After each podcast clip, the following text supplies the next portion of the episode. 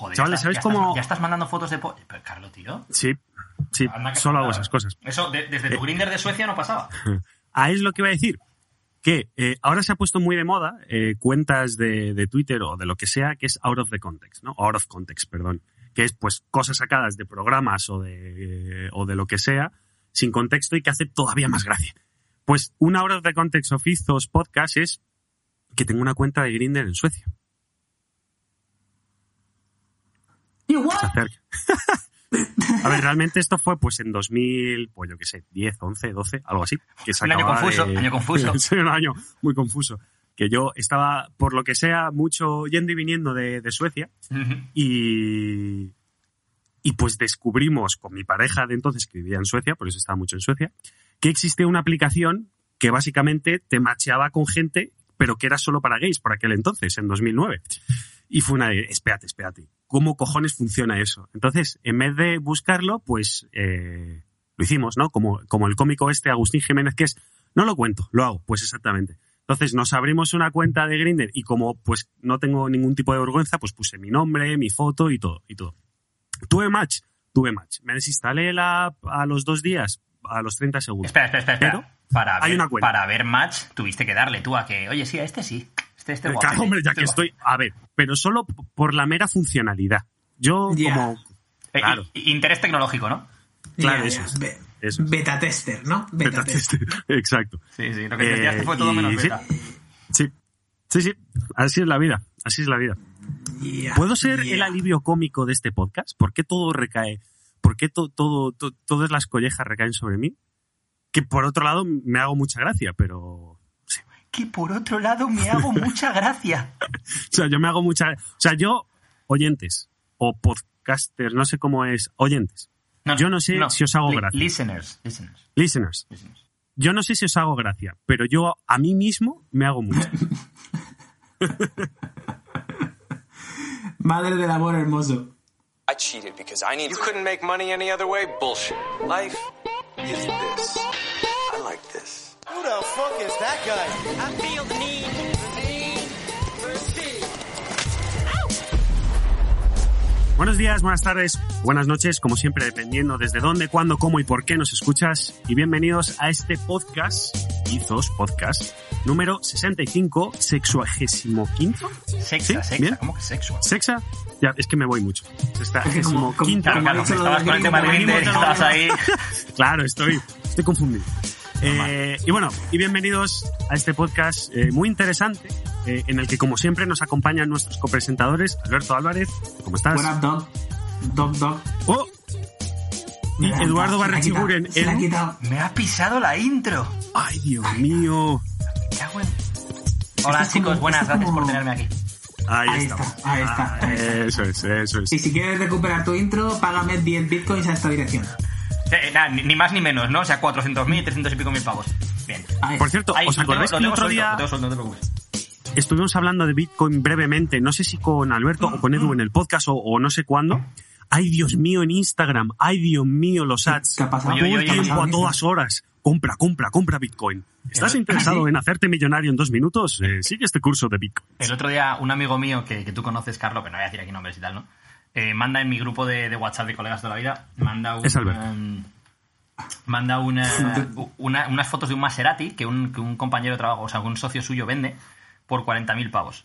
Eh, lo gracioso de todo esto que fue los- las respuestas de mis amigos. Uno, pues no llevo suelto, el otro no sé qué. Y dice, y Ortega, Ortega el mejor, dice Ortega, eh, oye tío, esto no es Wallapop, ¿eh? O sea, si quieres ponerte aquí a vender eh, mesitas de noche, Maseratis y tal, eh, eh, Wallapop. Y me, he autocensurado y ha sonado a eso. Eh, bueno, ¿de qué vamos a hablar hoy? Hoy eh, traemos un tema un poco confuso, eh, muy, muy ancho, Espera, como espera, siempre. espera, Es que, es que ay, poco, poco, poco has dicho de, de- de la flipada de que manden un Maserati en mi grupo de colegas. O sea, es en plan, no, pero, quiero decir, pero, pero es que sabiendo el aro que tienes a tu izquierda, yo ya sé que eres A influencer. ver, que si, mandan, que ya si sé mandan un, que si mandan un Clio, si mandan un Clio todavía se, se puede ver, ¿sabes? Pero no, No, sé, no, no, un no. A ver, Maserati... A ver, yo, no quiero decir nada, pero el Maserati es el Fiat de, de los coches de lujo. O sea, yo, yo no quiero decir nada. ¿eh? Pero- Es en plan, no puedo tener un Ferrari ni un Lambo, es- pero tengo un Maserati, ¿no? Ese rollo. Es que, tío, o sea, yo las veces que he conducido un Maserati es como decir, pero esto qué, esto qué cafetera es, tío. Esto, esto empieza, esto empieza mal. Yo las veces que he conducido un Maserati. Carlos, ¿tú cuántas veces has conducido un Maserati? Ah, siguiente pregunta. Tantas que ni me acuerdo. claro. Claro, es que vamos a ver, o sea, quiero decir, aquí siempre ha habido clases. Entonces, tenemos la clase de arriba, que es Eduardo y Alberto, que, eh, bueno, en mi grupo de amigos eh, suben Maseratis, no sé qué, y Alberto, pues son una mierda, porque yo las veces que he conseguido... Y yo aquí, en un piso en el centro de Dublín, que bajo la escalera, o sea, bajo las escaleras, un día voy a subir fotos a la cuenta de Instagram, porque tengo unas escaleritas que encima están, para más INRI, detrás del juzgado, donde se inyectan junkies todas las mañanas a las 10 y cuarto. Todas las mañanas están ahí dándole a, a la cal o, o a la lejía o a lo que sea. Y estos dos aquí con Maseratis y con Porsche y con... Ay, Dios mío. Pero si yo no A tengo ver. ni coche, chaval, si yo los alquilo. Sí, yo tampoco tengo coche. Yo, o los alquilo o me los dejan, que es lo mejor del mundo. tío. La diferencia es el tipo de coche que alquilamos Alberto y yo. Yo, yo no alquilo Maseratis. De momento, de momento. Sí, oye, oye, pero una cosa, ¿sabes? Ya está, tío. Déjate de Play 5 para Carlo, un Maserati para Edu. Hacemos. O sea, habría que poner un botón de donaciones en el Izos Podcast. Si cada persona que nos escucha, ojo, ¿eh? Cada semana nos diese un pavo, un euro por escucharnos, y tenemos 2.000 escuchas, Ojo, que son 8.000 euros al mes. Que la PlayStation 5 y que el Maserati caen, ¿eh? Yo desde aquí lo dejo, chavales. Si queréis contribuir a- con un euro a, a Lizos Podcast, un euro semanal, cuatro euros al mes, o sea, no es, nos estamos pidiendo demasiado, eh, pues lo aceptamos y, y ponemos Hombre, el botón. Yo elevaría un poco esto a. Sí, porque la gente que haga eso va, a lo mejor son un poco. mm, Pues le gustan los coches, ¿no? Y tal. Entonces, ya que se van a poner a escuchar el, el sonido de un motor, no les haga sufrir el escuchar un Maserati, de verdad. O sea, vamos a, no sé, un Ferrari. Para, para Porsche sufrir, o para así. sufrir lo que nos han hecho en la Liga de Fórmula 1, tío. Bueno, para la Ay, gente que no lo mío. sepa, a Alberto y a mí nos ha tocado Haas. Qué, qué ter- qué terrible coche, además suena fatal, tío. O sea, es, es, veníamos del McLaren, tío, estaba bien, era un coche. Y ahora nos dan un Haas, tío. De hecho, es que no sabía ni que existía eso y voy a ver cómo, o sea, cómo es el diseño, cómo son los colores, Sí. porque te- Haas suena es- a es- feo. El diseño Es no es. no- eh, pero es que suena mal, Eh. Es un equipo americano de Fórmula 1. De hecho, creo que me atrevo a decir que es el único equipo norteamericano de Fórmula 1. Sí, yo creo que sí. Aunque luego tiene base en Del- Italia. del ex- o del Tommy Haas. ¿no? Carlos, eh, Eso era broma para los que estéis ahí Uf, puristas. ¿eh? Ay, Dios mío. lo, lo he llegado tarde. Por cierto, ya que estamos dando hostias a marcas, venga, ya hemos dado hostias a Maserati y a Haas. Es que Haas está patrocinado nada más y nada menos por Jack and Jones. Es que eso ya te lo dice todo, todo, todo, todo. O sea, bueno, venga, vamos a la temática de hoy. Entonces, como decíamos, era una temática bastante poco estricta y que nos va a llevar por un montón de callejuelas y de rotondas y de charcos y va a ser interesante. Básicamente, la idea es cuántas veces hemos tomado decisiones sin tener datos objetivos y o al menos eh, mucha más información sobre el tema que estábamos tratando, ¿no? Entonces, Espera, espera, espera, ¿cómo espera, espera, espera. ¿Me estás diciendo que la intro que has hecho de, de Grindr, de Grinder, ha sido para decir que tú querías tener datos objetivos antes de decidir si tu homosexualidad merecía la pena o no? No, pero hubiera estado tan bien hilado, macho. Que, es que, Ah, que- con lo bien que hubiera quedado yo, muy eh. smooth operator, ¿eh? Smooth Ay. operator. No, no, ojalá, ojalá, pero para la próxima lo, lo hilo mejor. Eh, y bueno, como, este, como esta temática la ha traído Alberto, Alberto, ¿por qué crees que es interesante hablar de esto? A ver, esto salió de una historia de el libro de Derek Sivers que se llama Hell Yes or No. Creo que hemos hablado de este antes. Muy, muy chiquitito, muy rápido, muy, son historias muy al a straight to the point. Y lo estaba escuchando el otro día en audiolibro por la calle y me paré y lo volví a escuchar. Es como decir, joder, qué metáfora más chula. Y habla de, em, de eso, de cómo, por ejemplo, tomamos, no sé si quieres contar tú la historia, Carlos, o la, o la cuento yo. Para nada. la- La vas a contar tú mucho mejor que yo. Dale caña. Vale.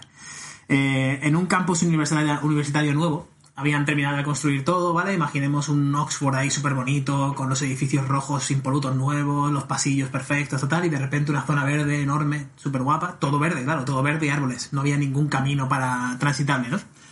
Y ahí estaban los, los eruditos de la, de la arquitectura, pues deliberando eh, qué iban a hacer con, con esa zona verde. dice, oye, algún camino tendremos que poner para que los estudiantes lleguen a, a clase, ¿no?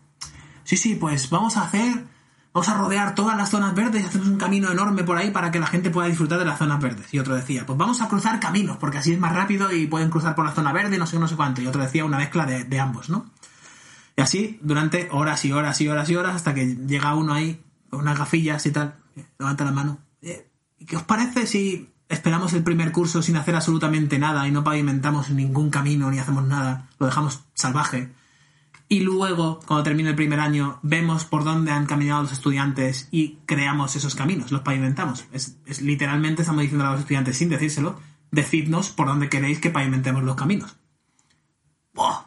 Ok, hacemos eso, ¿no? Y, y pum, y ahí acabó la historia. Y me quedé parado diciendo, hostia, que ¿cuántas veces hemos tomado decisiones en nuestra vida, en nuestro día a día? Uno, sin tener toda la información necesaria, o dos, creyendo que necesitamos tener toda la información necesaria para tomar una decisión. De decir, no, no, hasta que no sepa exactamente por dónde van a andar las personas, no abro el campus.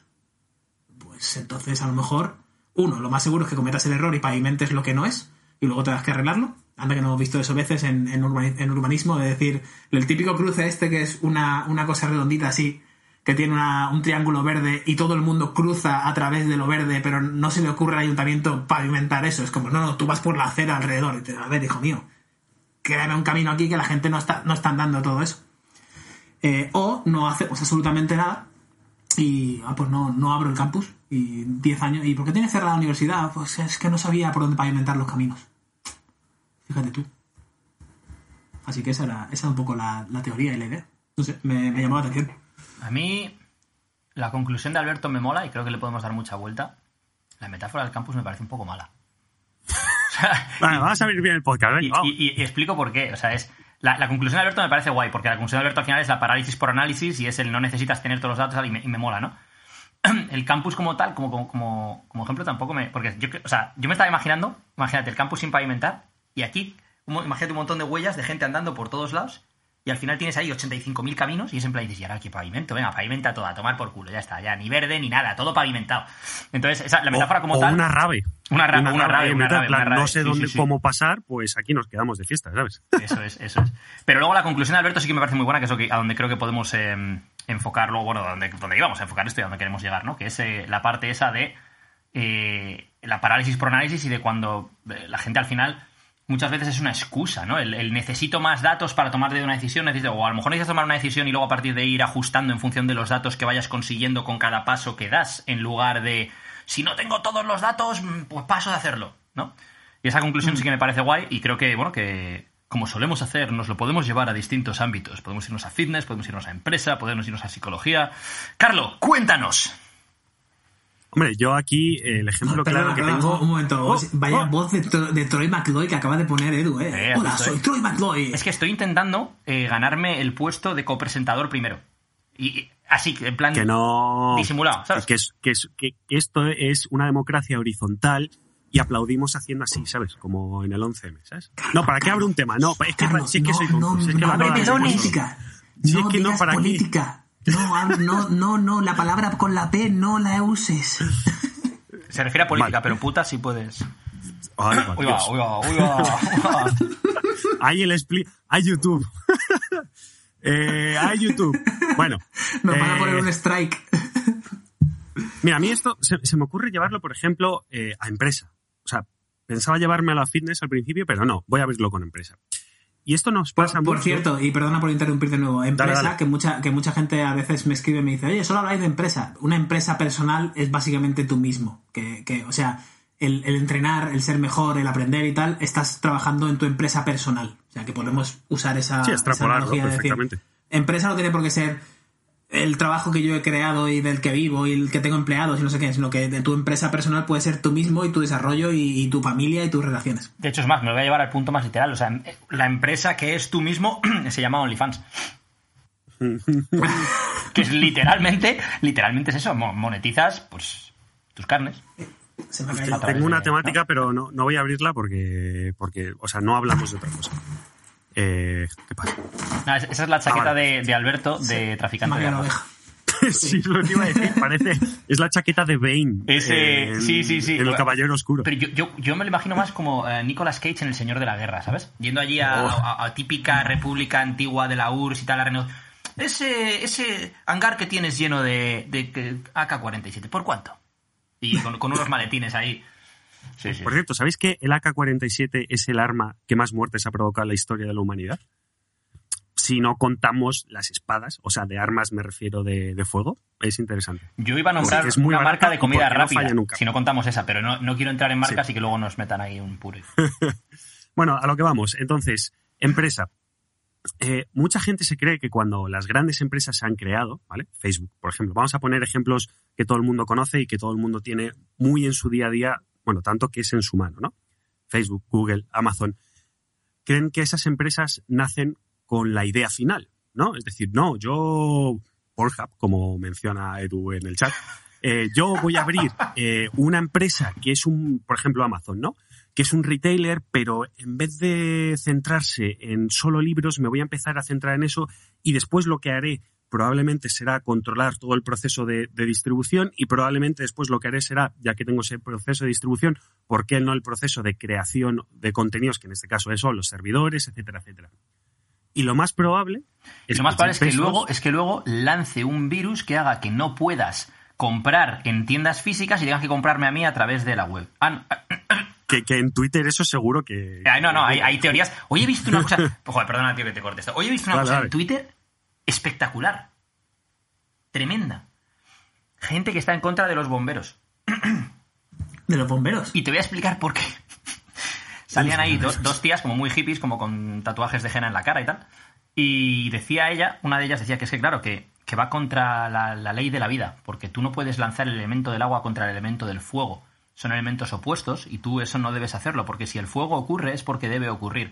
Porque tú, antes de venir a este mundo como, como un alma que, que, eh, se reencarna en un cuerpo, ah, has decidido de antemano eh, qué día morirás y cómo. Entonces, Claro, eh, llega el bombero y te salva y, te ha jodido el- la historia. O sea, tú, tú no habías firmado eso. Entonces es, es- Bueno, más allá del argumento este, voy a decir una cosa. Si tú antes de venir aquí has firmado un contrato en el otro lado de cómo quieres que sea tu vida, las lecciones que quieres aprender, a quién vas a conocer y, y cuándo vas a morir, el argumento de esta chica se me cae por un lado, que es el, que es el siguiente. Un lado, lado. Te quede Madrid eso, ¿eh? Por un lado, que es el siguiente, es... Ya, pero ¿y si, ¿y si eh, ese incendio era para que aprendieras algo, pero no para que murieses y el bombero te tiene que salvar y que luego aprendas algo, que luego utilices el resto de tu vida y ayudes a otras almas y te vas a morir luego de viejo en tu cama? No, no, no tiene que ir el bombero. No, muy complicado eso de tu tío. No, no, lo mejor es que no tiene que ir el bombero y así yo me quedo tranquila y puedo, y puedo soltar mi argumento. Bueno, con lo que, a donde quería llegar con, con esto, ya no sé ni dónde estábamos antes, a- más allá de lo de las empresas de. Facebook y tal y cual. Ah, sí, con Bezos.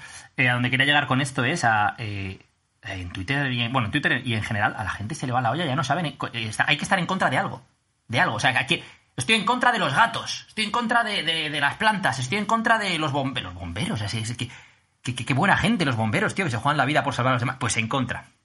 Yo llevo 26 días sin Twitter, Instagram ni absolutamente nada que me distraiga y estoy en un... Vamos, de aquí creo que mañana ya tengo el nirvana. ¿eh? Eh, Twitter es un nido de, de víboras interesantes. Bueno, y a lo que iba con Jeff Bezos, a ver, que, que recopilo, tiro hacia atrás de mi hilo mental, era que probablemente la idea de Jeff Bezos fue cómo consigo un libro sin tener que ir a una tienda, cómo consigo un libro descatalogado, ¿no? Entonces, cuando la gente se plantea en crear una nueva idea de negocio, desde el principio mucha gente tiene parálisis por análisis porque quiere, quiere perfeccionar esa idea y quiere que esa idea desde el principio le esté generando dinero, le esté generando contactos y le esté generando una vida positiva. Cuando lo más probable es que cuando lleves cinco años con esa idea, la, la hayas rotado tanto que ni se parezca ni siquiera al inicio. Y de hecho, ese es un poco el modelo startup que llevamos teniendo los últimos 15 años. Personas que crean una empresa, crean un producto o un servicio que saben que van a vender en los próximos dos años porque durante todo ese camino de trabajo de dos años van a tener muchísimas más ideas, muchísimos más contactos que van a explotar probablemente de forma más beneficiosa para ellos, ¿no? Entonces, este es el primer ejemplo, ¿no? Nadie tiene la idea perfecta de negocio desde el principio. Con- ¿Conocéis la historia de, de Bezos y cómo empezó Amazon? El, el libro de The Everything Store está bastante, bastante chulo. El tío, como dice Carlos, simplemente quería vender los libros y dijo, oye, no hay ningún sitio online en donde yo pudiera comprar mi libro, tengo que ir siempre a la, a la librería de Palo Alto de Brooks, no sé qué, que está allí y tengo que esperar tres semanas a que pidan el libro con el ISBN que yo tengo apuntado en un papelito y no sé qué. No es eficiente, esto es un poco coñazo, ¿no? Vale. Voy a solucionar el problema. Y literalmente en su garaje empezó a, pues, acumular unos cuantos libros y este y lo otro, lo puso en una, en una, una web online y se puso el tío una campanita, un cable con una campanita, que cada vez que hacía, que había una venta de un libro, sonaba la campanita. Para, para que le diera un poco más de encouragement, ¿no? De, de, de, mm, refuerzo positivo sobre lo que estaba haciendo. O sea que literalmente su decisión de pavimentar o no pavimentar estos caminos fue... No, no vine a pensar en pavimentar o no pavimentar. Yo quiero vender libros online que la gente no puede comprar porque si como yo no puedo comprar en, literalmente el libro que yo quiero en tres semanas, seguro que hay alguien en el mundo que le pasa lo mismo. Pues para ese alguien, aquí estoy yo. Amazon.com. Compra libros, esto es lo otro. Y para mantenerme en esa... En ese nivel mental de, o en, ese, en esa, eh, ¿cómo se dice? Sí, vamos a llamarlo, en esa zona mental de, ah, lo que estoy haciendo estoy, está bien, está genial, me voy a poner un refuerzo positivo, como es una campanita que me va diciendo, voy bien, voy vendiendo, voy vendiendo. Pues el tío tuvo que desconectar la campana a los no sé cuántos meses porque aquello era como... Ya cuando empezaban a llegar pedidos a, miles al minuto, ¿no?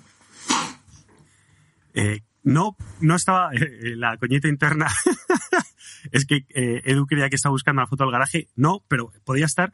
Lo que estaba buscando es ejemplos prácticos y es más de 40 marcas de Amazon que probablemente todavía no conoces. Si ponéis eh, marcas asociadas de Amazon o empresas asociadas de Amazon, es una auténtica barbaridad. Desde audiolibros hasta una herramienta para publicar tu propio libro, Goodreads, Kindle, Amazon Keys, Amazon Robotics, Amazon Prime, Amazon Prime Video, Prime Music, etcétera, etcétera. Entonces, es literalmente inviable que el plan de Bezos fuera el perfecto desde el principio y quisiera hacer todo esto. Me voy a llevar esto a eh, dos cosas, o tres, veremos. Una, el, discurso de Steve Jobs en Stanford, el de con los puntos se conectan mirando hacia atrás, no hacia adelante, ¿no? Que es en lo que estamos basando esto. Otra, el Scratch a Itch, el ráscate ese picor, que dice mucho Tim Ferris, que es en plan lo que hizo él, fue lo que ha dicho Alberto, es se rascó su picor, ¿no? O sea, ¿qué necesidad tengo yo que no está cubriendo el mercado? Esta. Pues alguien más la pues voy a por ello, ¿no?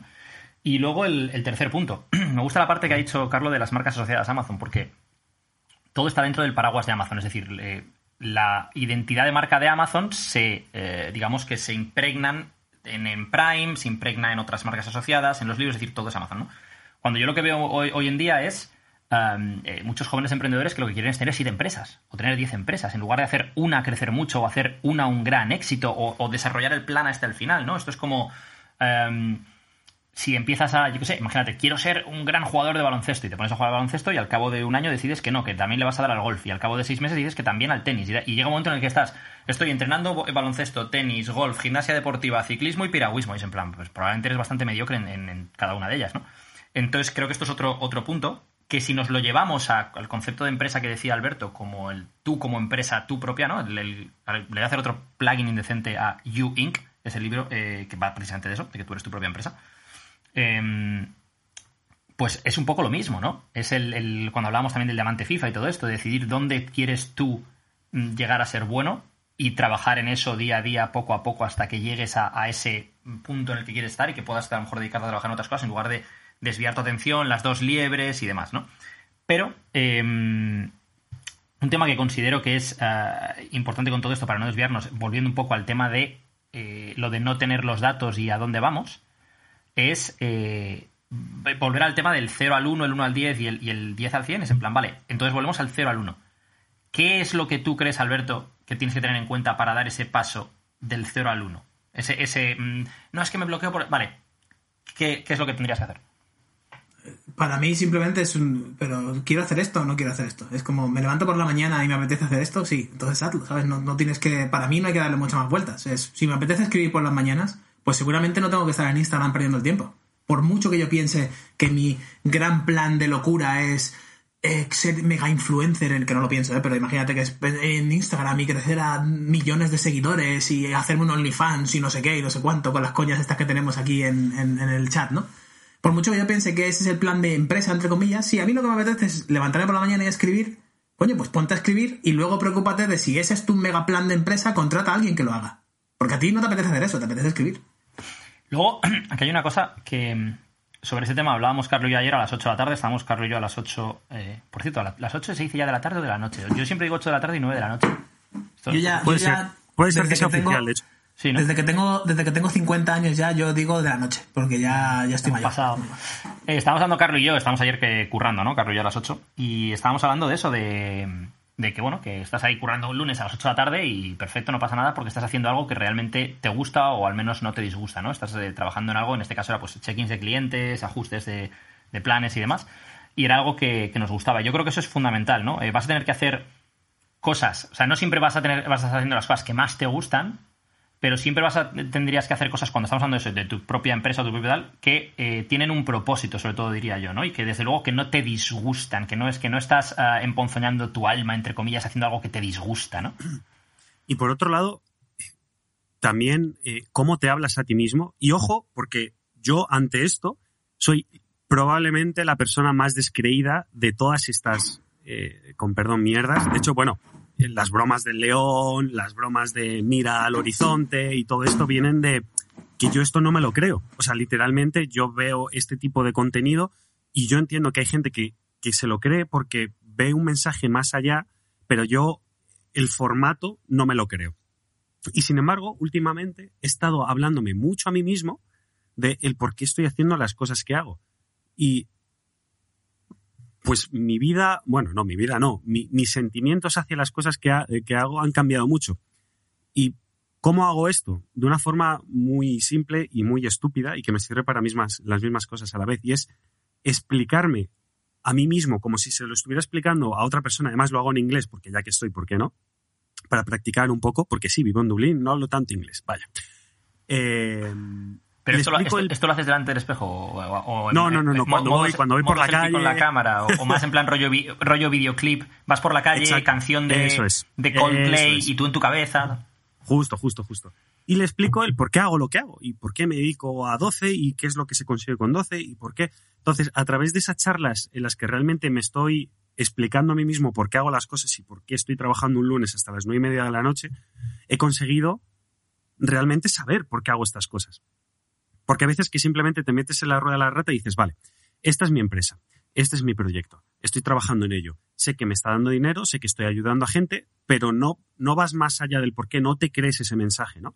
Y pues hay gente que se lo cree desde el principio y yo he tenido que darme muchas charlas a mí mismo para un lunes a las nueve y media salir reventado y decir, eh, me siento contento conmigo mismo.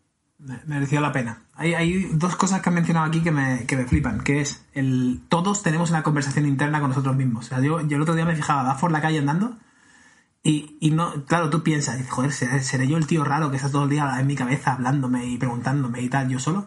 Pero te fijas en la gente y evidentemente las mil personas que te rodean en cualquier momento en una plaza concurrida o 100 personas o lo que sea, están todos igual. A no ser que estén hablando con alguien, que seguramente están hablando con alguien, están en su cabeza, todo el mundo está viviendo su propia película. Entonces, eh, el, y lo bueno es que tú en, en casi toda medida, en mayor medida, eliges qué haces con esa película. O sea, tú estás en tu cabeza y tú eliges lo que quieres pensar, eh, quién eres, qué haces, por qué lo haces y todo eso. Tú eres el protagonista de tu película, que sí, que luego hay factores externos que si se te cae una maceta encima en la cabeza, pues te ha jodido la película, muy bien. O si tienes algún problema externo de que alguien te requiere over. lo que sea. Game over, efectivamente. Pero en, en- una situación normal, tú, tú eres el protagonista de la película y tú, y tú diseñas un poco el, el guion. Y luego, lo que ha dicho Carlos de, del me merece la pena, no me merece la pena, y el, y el que te sientas bien con, con esa realización de lo que estás haciendo, yo me lo llevo mucho al... Y, y estoy muy agradecido de ello, ¿no? Hace, hace mogollón de años que no persigo el dinero como tal, que creo que a mucha gente le pasa, ¿no? El, cuando estaba en Apple me rodeaba de gente muchas veces que, que comentaba el hecho de quiero trabajar más, quiero trabajar más horas, quiero más. Y, y mi pregunta siempre era ¿por qué? ¿Por qué, por qué más horas? ¿Tienes algún problema que resolver dentro de la empresa? ¿Quieres, ¿Tienes algún interés guapo? No, no, más pasta. Más horas, más pasta, ¿no? Si trabajas por horas, más horas, más pasta. O si tienes un contrato de 20 horas, pues si te hacen 40, el doble de pasta, literalmente. Y yo hace un mogollón de tiempo que, que tengo un modelo mental que uso para no pensar en esos términos, en términos de más pasta mejor, sino al revés, más libertad para hacer las cosas que quiero mejor. Y, y es simplemente el hecho de pensar, si ahora mismo me dieran 100 millones de Bitcoin, bueno, eso no existe, pero 10 millones de Bitcoin, ¿vale? 10, de- 10 millones de... ¿Cuánto sería eso Edu, en dinero de, hoy? 10 millones de Bitcoin. Yo es que sé contar hasta 10 y a partir de ahí ya... Bueno, imaginemos. 4.000 Serían- millones de pavos, ¿vale? Sí, no, 30 30.000 millones, ¿no? De hecho, por ahí. O 30.000 millones, 30 y 30.000 tantos millones de pavos. Una, una locura de dinero. Espera, espera, espera.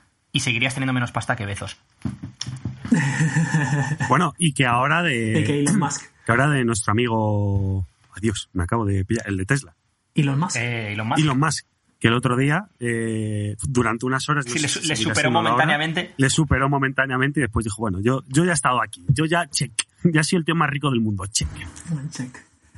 Em, no, la, la pregunta que me hago siempre a mí mismo en esa película es em, si tuviera X, si tuviera lo que sea, ¿no? Ponle la cantidad que, que queráis, ¿haría algo distinto? Y la respuesta siempre ha sido no, porque las cosas que me hacen feliz en el día a día, y, de, verdad que no encuentro cuál ha sido el, el punto en mi vida en el que he dejado de. Porque yo también he tenido épocas de quererlo todo, las cosas y no sé qué, no sé cuánto, y el estatus y el show off y tal.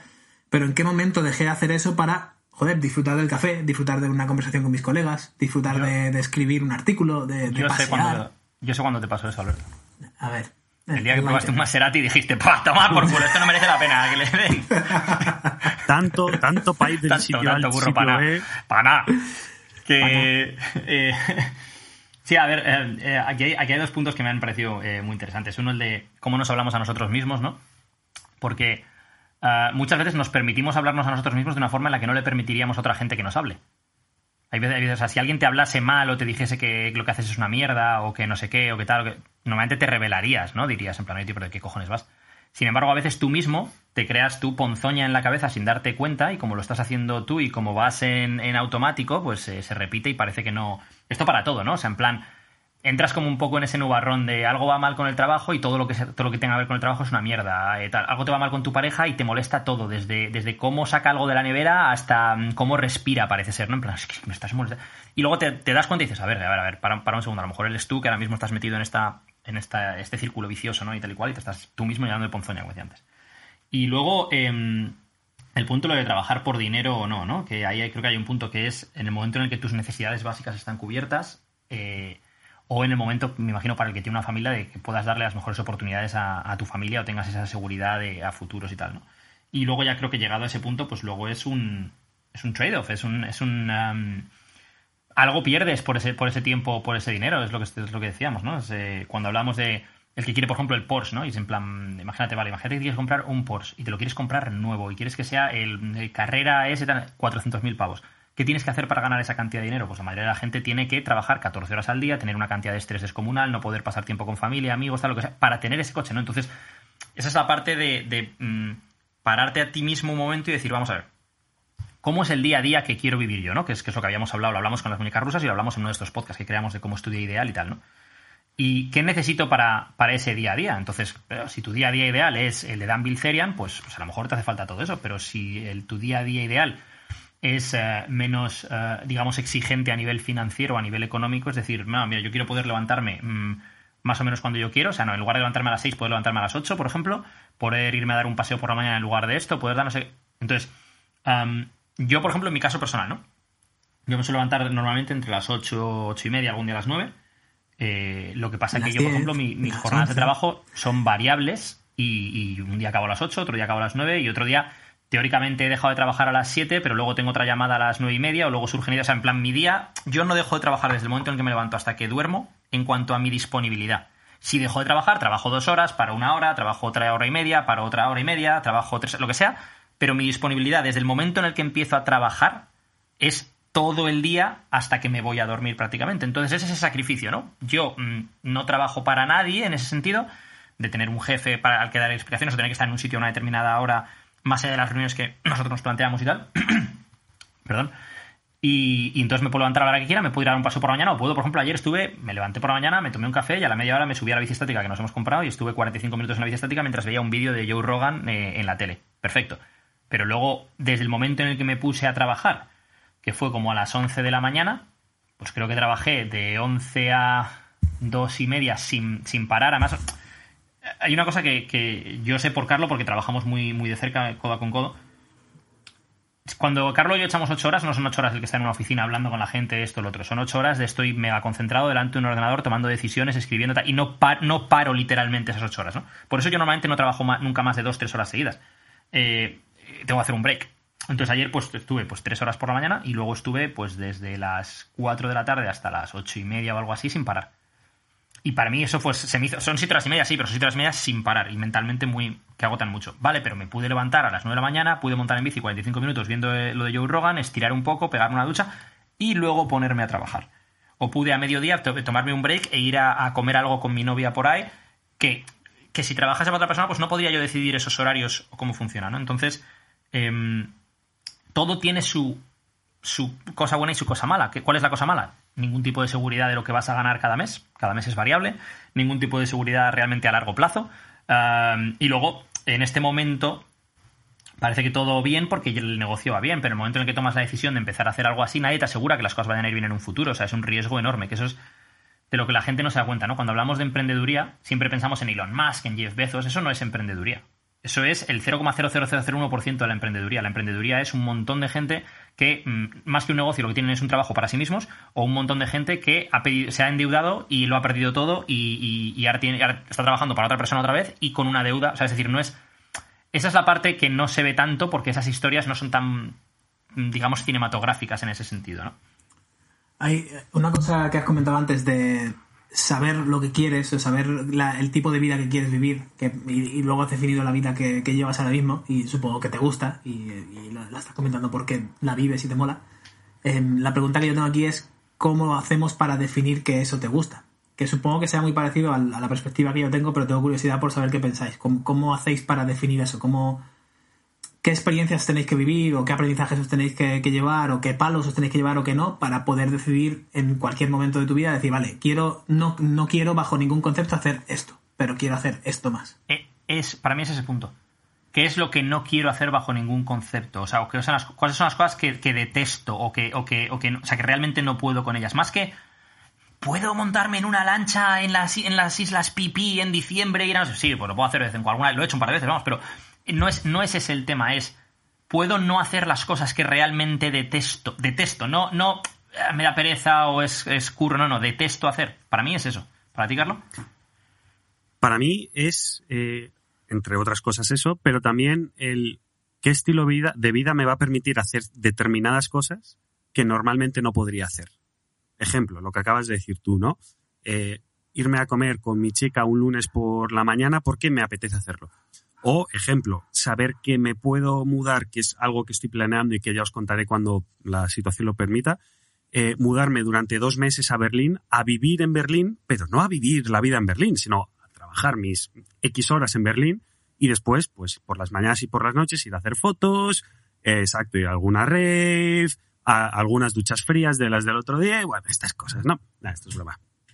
Pero Es- eh, aparte de intentar hacer, intentar evitar lo que no me gusta hacer o tener experiencias con quien no me gusta tenerlas. Yo, por ejemplo, bueno, como sabéis, eh, mis amigos de aquí, de, de Dublín, todos trabajan en empresas grandes, en multinacionales, que pues Facebook, Google, Ryanair, etcétera, etcétera. Y son entornos que desde fuera, ¡ah, cómo mola trabajar! Sí, sí, sí, sí, sí molas. Y después son cosas que molas y hacen eventos que molan y tal. Pero la presión a la que están sometidos y la presión que están sometidos por jefes, yo hay veces que me pe- quedo pensando y digo, ostras, menos mal que no estoy ahí. Y, y después, y, yo lo digo y, "Oh, qué guay es Edu, tío. Qué, qué- qué- qué buena- qué buena gente. no, pero después acoto, o sea, lo digo en alto y digo, joder, yo no podía hacer eso y después acoto y digo, no es que me esté sintiendo mejor que vosotros, en plan, no, yo soy tan guay que yo no tomaría eso, no, es que literalmente no, no sería capaz de tomarlo porque acabaría a, hostias mentales con esa persona, es, no me, o sea, hay formas y formas, ¿no? Me mola mucho. Entonces, es eso que has, que has, que has metido ahora, y perdona, es una interrupción muy corta, te dejo que sigas, de eh, no siempre el césped es más verde en el otro lado, ¿no? O sea, no trabajar para Google es necesariamente mejor que trabajar para Pepita SL, porque sea Google. O sea, ti- tiene, lo, es un trade-off al final, tiene, tiene algunas cosas, pues a lo mejor de proyección de carrera, tengas una proyección mayor dentro de esa empresa, de la que puedas tener dentro de una empresa a lo mejor más pequeña, en principio, siempre y cuando esa empresa pequeña no creciese, pero tienes también un, estrés y, una, y una, una demanda por parte de tu entorno enorme, ¿no? Claro, tú entras en Google, o sea, os hago como un batido rápido. Tú entras en Google y cada 200 metros hay un puesto de comida. Es decir, con fruta, con sneakers, eh, después puedes desayunar, comer, merendar, incluso cenar. Puedes coger la cena allí y llevártela a tu casa. Tienes un gimnasio allí dentro o varios. eh, hay eventos. Entonces, claro, todo eso lo que te están proporcionando es un sitio en el que estar muy cómodo, pero en el que estar mucho tiempo, por otro lado, ¿no? Creo que, creo que es obvio, ¿no? Si yo te ofrezco un salón muy cómodo, pues yo me voy a tirar todo el día en el salón. Si te ofrezco un salón de, bueno, tú ven aquí y trabaja ocho horas, pues me voy a ir, ¿no? Entonces, claro, una cosa igual, lo mismo, ¿no? Una cosa compensa a la otra. Eh, entonces, yo como me, me he generado mi estilo de vida es, ¿qué me gustaría hacer? Esto. ¿Con mi estilo de vida lo puedo hacer? Sí, perfecto. Entonces estoy a gusto. Igual no lo hago. Igual no me mudo a Berlín dos meses. Espero que sí. Pero como mínimo que no tenga ese síndrome de isla que es no puedo hacer esto, no puedo hacer esto. Mm, Me, gusta un momento lo que has dicho de Google, de te proporcionan esto, lo otro, lo otro, y cómo no paramos a pensar, de nuevo, el, el no tener todos los datos o creer que necesitamos todos los datos, ¿no? A pensar en decir, sí, sí, te, te proporcionan comida que tú puedes llevarte y no sé cuánto, ¿vale? Yo puedo pasar por mi restaurante favorito, llamar una hora antes y que tenga mi, mi, mi comida favorita preparada para que yo me la pueda llevar también.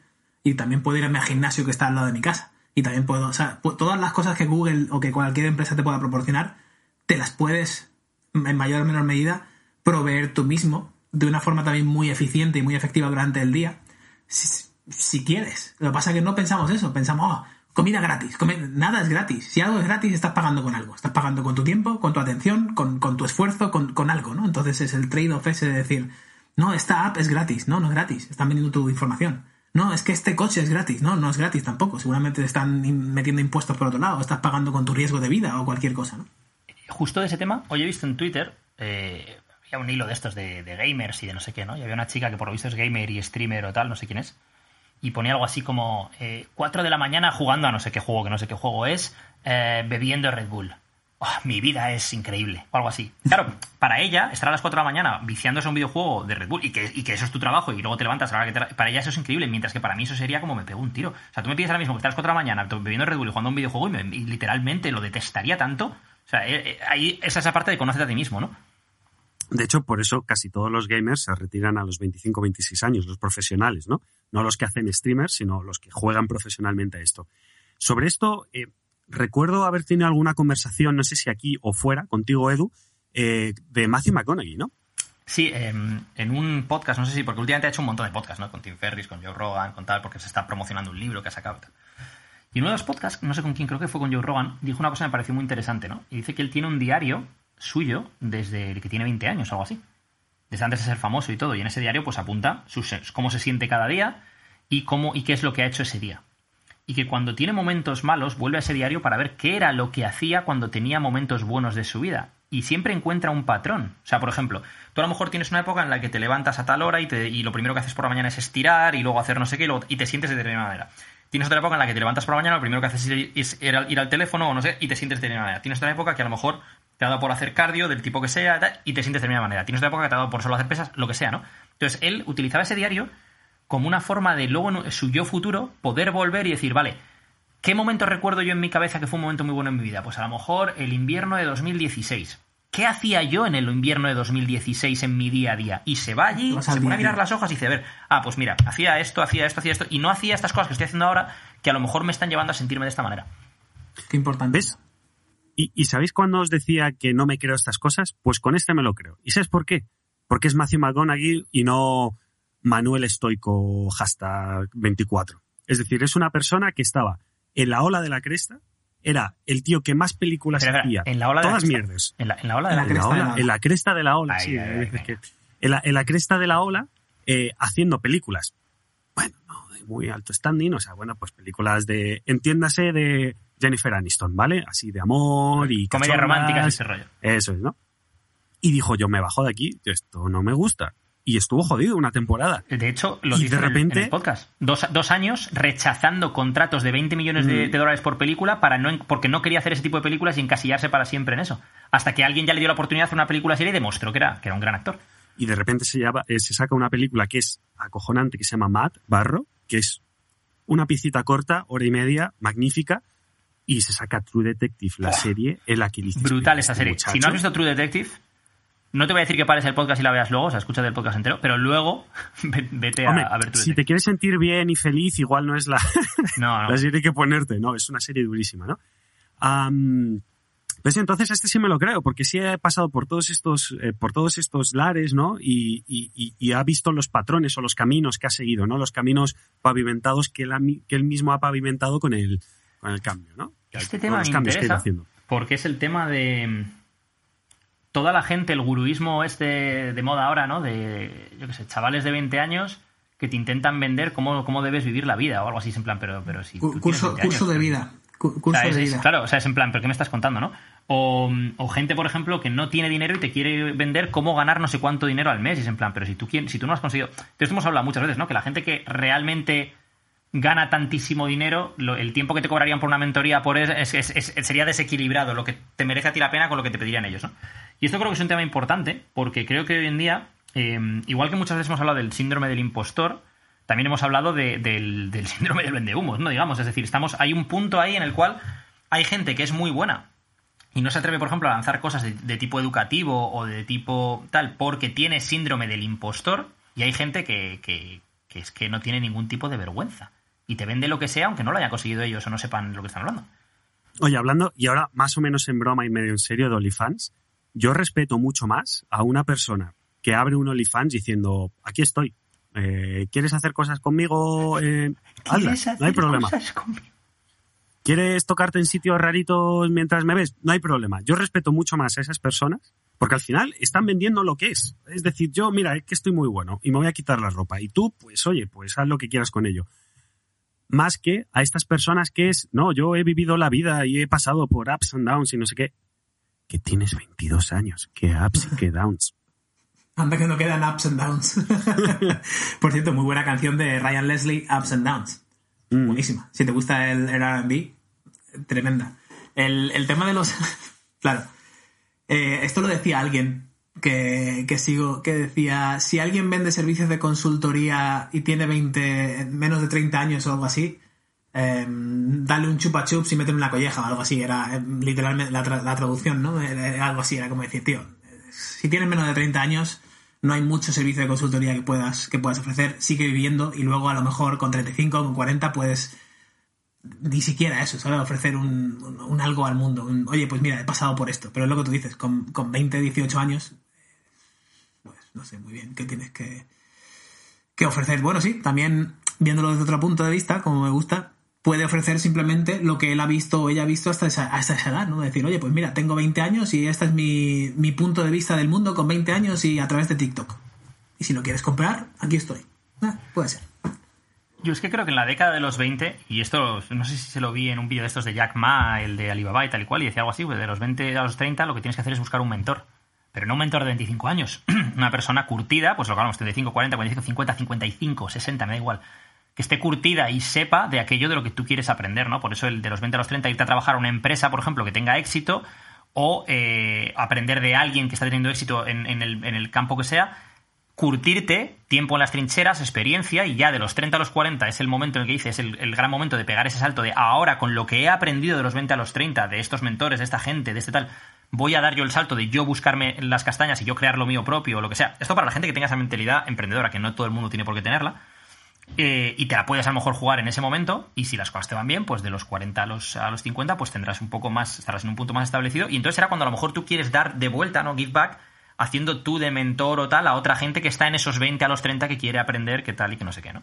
Pero esto es lo que hablábamos antes con el cómo identificas qué tipo de vida quieres vivir. Yo creo que ahí hay una, una clave muy grande que es si te curtes en sitios o, te expones a un montón de cosas, es mucho más sencillo que descubras lo que no quieres hacer. Yo he trabajado en el McDonald's, he trabajado eh, repartiendo pizzas, he trabajado en Apple, he trabajado en Google, he trabajado en un montón de sitios, pero el tener tanta exposición a tantos diferentes environments, tantos distintos ambientes, te hace o por lo menos a mí me hace saber qué es lo que no quiero hacer. Lo que tú decías, de, en la época de no sé qué, pues yo tenía una época muy clara que es cuando me levantaba en Ámsterdam, el cielo nublado, con un frío que te cagas, y tenía que cogerme la bici e irme a no sé cuántos, 20 kilómetros de distancia en bici, con el- lloviendo, nevando, lo que hiciera, para ir a una oficina a hacer algo que podía hacer desde mi puñetera casa, sentado con un ordenador. Y encima a la hora que ellos me decían que tenía que hacerlo, que era de 9 a 5, de 9 a 6, ¿no?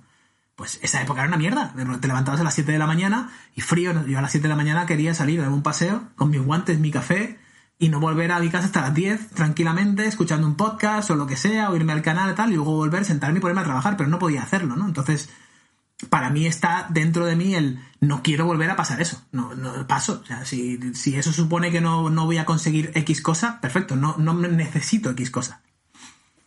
Sí, pero eso, a lo mejor es una parte que, que, tienes que pasar por eso para saberlo o para desarrollarte personal o profesionalmente o lo que sea, ¿no? Yo recuerdo 2013 estar de monitor de un gimnasio y de monitor de un gimnasio, pues eh, y luego aparte yo hacía entrenamientos personales en mi tiempo libre y encima, claro, en ese momento eh, tenía que ir a otros gimnasios hacer entrenamientos personales o a un hotel que venía cuando venía alguien para no sé qué. O sea, yo tenía que ir moviéndome de un lado a otro para hacer entrenos porque lo que necesitaba era coger experiencia en ese sentido, ¿no? Pero cuando estaba de monitor en el gimnasio, mi trabajo era o bien dar clases de cosas tipo Zumba, TRX, no sé qué, tal y cual, que no, a mí no me gustaban y tal y cual, o bien estar sentado en la mesita de la sala, literalmente cuatro horas haciendo nada, porque tampoco puedes estar estudiando, leyendo, porque entonces, oye, tal, tienes que estar mirando a ver que la gente. para ir corrigiendo a la gente que no quiere que no quieren que les, que les corrijas. Eh, y estás ahí que dices, es que estoy perdiendo mi vida, o sea, estoy perdiendo mi tiempo. Pero, por otro lado, tiene una parte positiva que era la socialización. Porque luego sí que llegaba, hacías muchos amigos, conocías a mucha gente de muchos ámbitos distintos, porque en gimnasio va gente de todo tipo. Eh, sí que tenías gente que sí que quería que le corrigiese, sí que tal. Y entonces tenías ese, esa, esa, contrapartida, ¿no? Entonces yo me di cuenta que la parte de la socialización sí me gustaba mucho, el estar ahí eh, vivo y tal, y con gente y tal y cual, me gustaba mucho. Lo que no me gustaba es tener horas muertas o horas en las que estaba haciendo algo en lo que en lo que no creía. O sea, eh, clases yo, por ejemplo, Zumba no he hecho en la vida una clase yo de Zumba, pero dar clases de, de TRX, de GAP, de no sé qué, en las cuales yo sabía que eso no era efectivo y sí, te estás divirtiendo, te estás entreteniendo, pero no es la mejor forma de entrenar para lo que tú estás buscando. Entonces, y, y, tenías que pasar por el aro de decir, bueno, no, no es mi trabajo o no es mi rol el ir a decirle a esa persona, oye, tu tiempo está mejor invertido en esto porque no, no, yo se lo decía, tampoco... ¿eh? Yo si me, si me preguntaban se lo decía, pero, pero cosa que no le hacía mucha gracia hoy al dueño del gimnasio, obviamente. Pero, pero al final... Um, luego también entiendo que la gente pues quería entretenerse, ¿no? Y, y tal y cual. Pero yo, eh, pues eso, recuerdo y aparte de eso, pues eso, he tenido otros trabajos distintos, ¿no? O sea, desde repartir publicidad de telepizza, que eso era ir andando tres horas poniendo en, los buzones y encima los tenías que poner, tenías que poner la publicidad de forma que se quedase medio enganchada en el buzón. Esto era en, en Monterrozas, y en Monterrozas son casi todos chalets, ¿no? Entonces no es, no es entrar en, una, en un piso de. O sea, en, una, en un edificio de pisos y meterlo todo y tal y cual. Tienes que ir uno por uno y lo tienes que poner de forma que eh, se quedase medio fuera el, el este.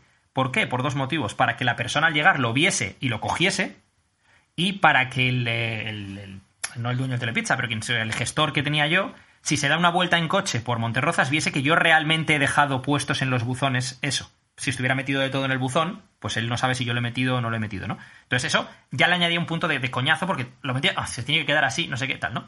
Pues eh, eso es algo que pues, me tocó hacer en su momento, igual que lo de monitor de gimnasio, igual que otras muchas cosas, ¿no? Por ejemplo, yo he sido relaciones públicas en Madrid, fui relaciones públicas de, de garitos de, de noche, de tarde y de noche durante muchos años y, y, yo lo dejé ganando dinero fácil eh, por salir de fiesta, tomar copas y, y, meter a gente en reservados. Y lo dejé porque es que a mí llegó un momento en el que no me gustaba ni salir de fiesta ni tomar copas. Entonces, es en plan, para otra gente eso es fantástico, es un trabajo, ¿no? Conoces a gente, tienes copas en los garitos, eh, tal, no sé qué, sales, pim, pam, cualquier sitio que vas. Pero si a ti no te gusta ese estilo de vida y lo que quieres es poder levantarte pronto por la mañana, ir a entrenar o esto, pues al final pues no funciona. Hablando de cosas que no funcionan eh, uno de los conceptos que hemos sacado aquí es intentar no saberlo todo inicialmente, que a mí en la cabeza me ha resonado cuando nos ha tirado la idea Alberto, al no existe el plan perfecto. Y me ha resonado porque es un concepto que tratamos mucho en 12, ¿no? La gente, no en general, pero sí mucha gente, piensa que un plan nutricional tiene que ser perfecto o un plan de entrenamiento tiene que ser perfecto. Entonces, lo que hemos hablado aquí mil veces, ¿no? Abren la revista y ven a no sé qué campeón culturista, no sé cuánto, y ven la rutina que están haciendo y dicen, pues que es que tiene que ser esa porque ha estado ahí. No se dan cuenta de que ese tío para llegar ahí ha pasado por determinados cientos de miles de tipos de entrenamientos y ha decidido venderte uno o publicar uno, ¿no? Entonces, ¿cómo gestionamos estas expectativas, Edu? De, no, es que yo tengo que recibir todo perfecto y si hago esto bien, al 100%, esto es lo que tiene que funcionar. Ahí el primer punto creo que sería lo de lo que sea que está haciendo quien sea en ese momento, es a lo mejor lo que les vale a ellos en ese momento, no con lo, no, no con lo que iniciaron y cómo llegaron a estar así, ¿no? Entonces tú, como principiante, no puedes pretender hacer lo que hace un, avanzado o lo que sea y viceversa, ¿no? Eh, y luego el tema de las expectativas y tal, al final, lo más importante en el tema del fitness, entrenamiento, nutrición y tal, es uh, primero constancia, adherencia y luego ajustes. Sea, el, camino no está escrito de antemano. Este es el camino. Mira, estas son las calorías que vas a tener que tomar y cuando pasen dos semanas te las voy a bajar a no sé cuánto y luego voy a hacer... No, no, no, no, no. Tú puedes tener más o menos una idea de por dónde va el camino y luego vas a tener que ir haciendo ajustes porque de repente vas andando aquí y te encuentras una piedra. Y depende cómo de grande sea la piedra, pues puedo saltarla o tengo que rodearla. Y eso yo no lo sé de antemano. Eso llego al monte y, coño, me encuentro una piedra. Ya está, ¿ahora qué hago? La rodeo, la salto, la escalo, eh, paso por encima, yo qué sé. Entonces, eh, eso creo que pasa con cualquier cosa, ¿no? O sea, en el fin es un ejemplo claro, pero creo que pasa con cualquier cosa. Y ahí eh, yo lo que creo que eh, lo, importante sobre todo que la gente tiene que tener en cuenta cuando empiecen un eh, viaje en el mundo del fitness o lo que sea es, primero, ser realistas con lo que son capaces de hacer. eh, y con esto no quiero decir que tengan expectativas bajas sobre lo que son capaces de hacer, pero es la gente quiere empezar entrenando seis días a la semana, hora y media, dos horas en plan, mira, si, no, si vienes de no entrenar, eso es, eso es, primero, físicamente te vas a destrozar y segundo, es inviable que pases de, de nada a, a todo de repente. Entonces, eh, haz algo que sea realista. Vale, pues a lo mejor voy a entrenar cuatro veces por semana o tres veces por semana, 45 minutos, lo que sea, pum, pum. Y luego, en función de cómo evoluciones, pues eso se puede ir ajustando, ¿no? Con el tema de, la nutrición, una de las cosas que pasa, y es donde yo, donde yo veo más fallos en la gente con el tema de la nutrición, es, bueno, por un lado, la gente que obviamente pues, no tiene ningún tipo de disciplina y hace falta tener una disciplina inicial para luego poder tener flexibilidad, o sea, la de la disciplina realmente luego te trae libertad. Y segundo, la gente que cree que sabe más de lo que la forma en la que lo aplica lo demuestra. Es que yo he visto en Instagram que no sé quién dice, es que yo he leído en, PubMed no sé qué, es que yo... Vale, sí, muy bien, pero y, te sobran 25 kilos. Entonces mejor haz lo que te estoy diciendo en lugar de yo es que he leído tal, no sé qué. Es como si me dices, es que yo he leído que la mejor forma de ganar fuerza para levantar en de banca 200 kilos es hacer... ¿Cuánto levantas en press de banca? 50 kilos, cállate. O sea, es- es así de simple, pues lo mismo ocurre, no. Es que yo he leído no sé... ¿Cuántos kilos te sobran? 40. Cállate. Cállate, hazme caso, hazme caso, iremos haciendo ajustes y a partir de ahí iremos viendo. Pero ahí hay un- una desconexión muy grande entre lo que la gente cree que sabe y lo que la gente es capaz de aplicar y lo que necesitan aplicar en ese momento. Son como tres vías, ¿no? Lo que tú crees que sabes, lo que sabes aplicar, que es otra cosa completamente distinta a lo que crees que sabes, y lo que te hace falta aplicar en este momento, que será otra cosa distinta también. Eh, aquí hay una frase que a mí me encanta, eh, me encanta en muchos aspectos y la aplico mucho, que es que los árboles no te impidan eh, ver el propio bosque, ¿no? Y yo creo que mucha gente se pierde en estos detalles que es casi para profesionales en vez de centrarse en un proceso simple en el que ir implementando hábitos, ¿no, Alberto? Esto es el equivalente a eh, no sé dónde me gasto mi dinero, que es una conversación muy recurrente en, en comidas o en, en bares o lo que sea. Es que no llego a final de mes, es que estamos allá 26 y me quedan 40 euros en la cuenta. Y bueno, pues será porque tu vida la vives así, ¿no? No, no, es que yo no sé dónde se me va el dinero. Pero bueno, ah, vale, ¿y qué vas a hacer? No, a partir del día 1 para empezar a, controlar mi dinero y tal, voy a, invertir en fondos indexados y voy a comprar Bitcoin y voy a hacer que no sé qué, no sé cuánto y la nueva moneda de Tezos de no sé qué tal, tal. Y tú te quedas así en plan. ¿Eso vas a hacer de verdad? ¿El día 1 crees que ese es, ese es el, la acción a tomar más efectiva para lo que quieres conseguir, que es simplemente saber dónde coño se va tu dinero y ahorrar un poco más? Sí, sí, sí, eso es lo que voy a hacer. Pues ya te puedes imaginar cómo va a acabar eso. Pues eso, aplícalo a absolutamente todo. Es que a mí esto me recuerda a la frase de lo que no te mata te hace más fuerte. Eso te va a matar, hijo, eso no te va a hacer más fuerte. Te va a matar. Te va a matar. Ah, eh, No, eh. porque voy a, voy a ir y voy a poner 200 kilos en press de banca. ¿Y cuánto levantas ahora? 50. Te va a matar, no te va a hacer más fuerte. Olvídate. Ya, ya. No es el o, momento. o- o voy a hacer 17 sets de press de banca en vez de 3, que lo, porque si hago 3, mejor 17. Oye, ¿y qué tal 4? No, no, no, 4 no, 17 mejor. Mm, Vale, ok. Pues, pues esto es lo mismo. La, la nutrición, por ejemplo, a mí me toca un poco la, la nariz ya, porque el, el equivalente al, al tener el, el camino pavimentado no, ¿no? Es decir, eh, ya no solo quieres tener el camino pavimentado el primer día, sino que sabes por certeza, ¿no? O sea, no has comido, entre comillas, bien en tu vida, te sobran 40 kilos, como dice Edu, Julio. Julio, en tu vida, Julio. Y quieres pasar el día 26 de enero al día 1 de febrero, tener ya el camino pavimentado entero, saber por dónde van los coches, el tráfico, la policía, todo, ya lo tienes todo en tu mente, ya funciona. ¿Y eso qué se llama? Se llama dieta cetogénica, porque ya has decidido que eso es lo que, lo que es. Y si no pierdes dos kilos por semana, a la mierda. O sea, es que es a la mierda ya. Eso no. Me han timado.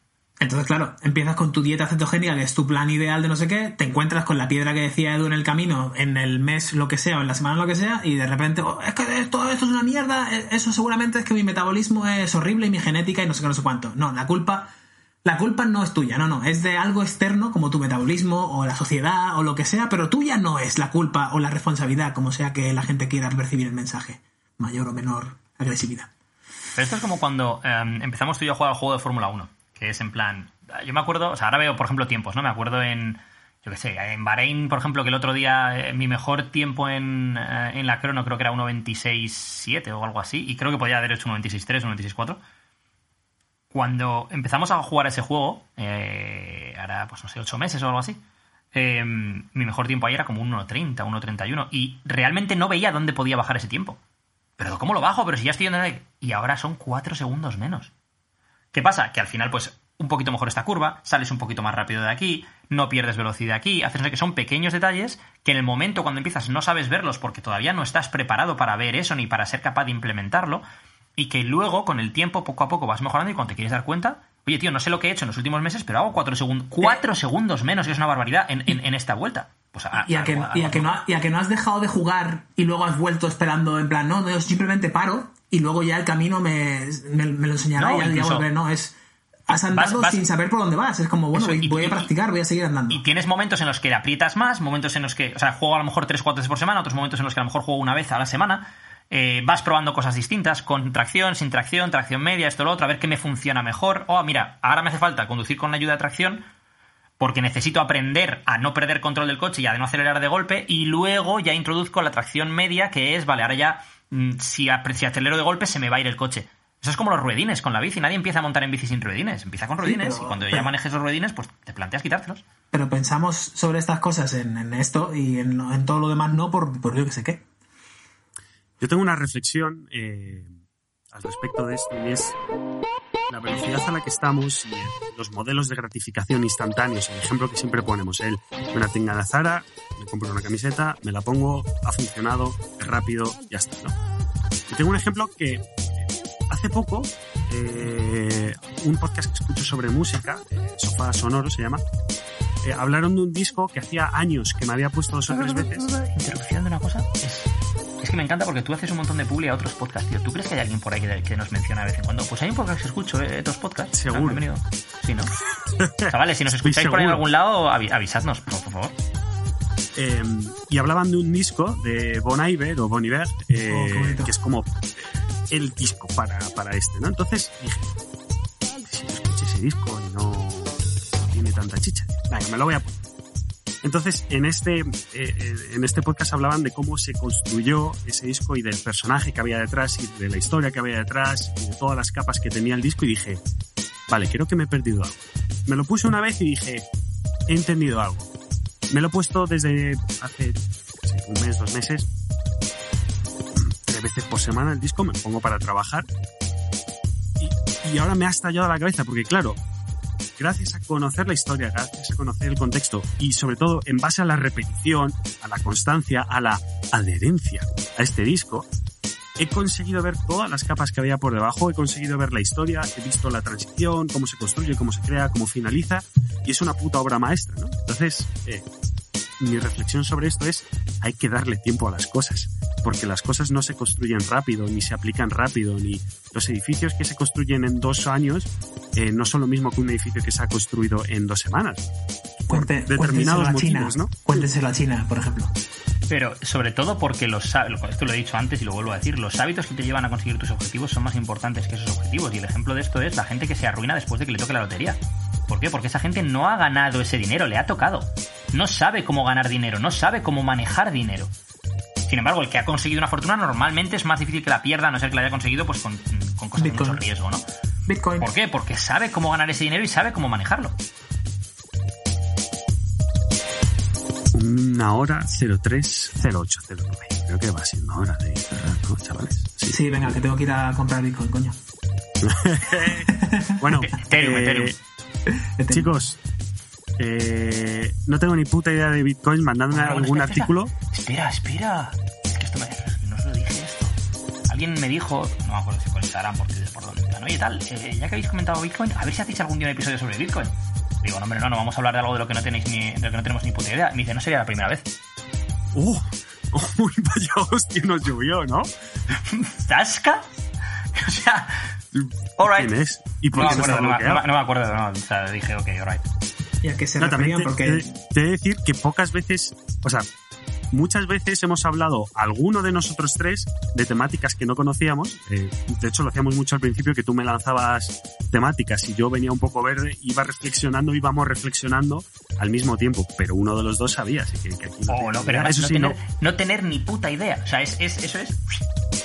Sí. Eh, Alberto, ¿cómo vas de bitcoins? Te acabo de poner un. Yo de Bitcoin no tengo ni puta idea tampoco. Te acabo de poner un link a una entrevista que para mí es de las mejores que he escuchado sobre Bitcoin. Seguramente no he escuchado todas las entrevistas sobre Bitcoin en el mundo, así que esta es simplemente una que me gusta.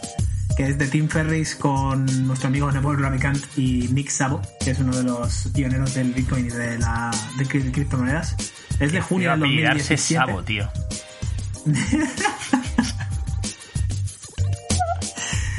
Y, y aquí es donde infancia, Edu demuestra que a infancia. veces pues todos tenemos 16 años otra vez.